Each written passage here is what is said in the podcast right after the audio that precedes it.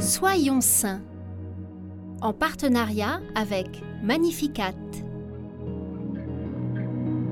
Nous souhaitons une bonne fête aux Guillaume, Guilhem, Guillemette, Guillemine et Léonie. Née à Cézanne, en Champagne, en 1844, Sainte Léonie Avia entre très jeune, comme pensionnaire, à la visitation de Troyes. Elle y révèle une grande piété, une foi ardente, et désire devenir religieuse. La vénérable mère Marie de Salles Chapuis, qui dirige le pensionnat, la conseille. Dieu sait arranger toutes choses, laissez-le agir, mettez-le dans vos intérêts et faites toujours sa divine volonté.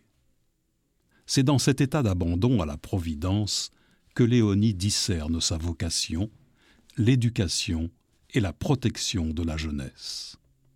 En effet, nous sommes à l'époque où se développe la grande industrie, ce qui attire vers les villes des main-d'œuvre bon marché. En 1868, elle prononce ses vœux, prend le nom de Saint Françoise de Sales, du nom de ce saint patron qu'elle aime tant et qui avait pour devise Tout par amour, rien par force. Elle se confie à cet apôtre de la douceur, comme le fera à la même époque un autre éducateur, Saint Jean Bosco, en fondant les Salésiens. Léonie se voit ensuite confier la tête de la nouvelle congrégation des Sœurs Oblates de Saint François de Sales, dédiée à l'éducation de la jeunesse ouvrière. Elle gouverne l'Institut pendant de nombreuses années avec sagesse et prudence. Elle fonde dans des paroisses des écoles élémentaires et à Paris le premier collège de jeunes filles. Elle développe ses œuvres ouvrières jusqu'en Équateur et en Afrique du Sud. Puis elle doit faire face en 1903 à la persécution religieuse et doit transférer certaines maisons à Pérouse, en Italie. Elle décède paisiblement en 1914 à Pérouse.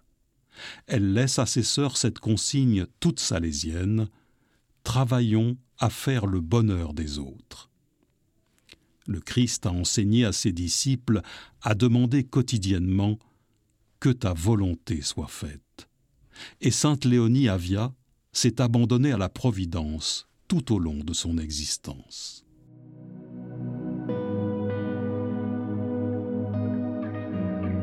En communion avec elle, apprenons à rester en éveil, attentifs à discerner la volonté de Dieu en toutes choses, en essayant à sa suite de travailler à faire le bonheur des autres.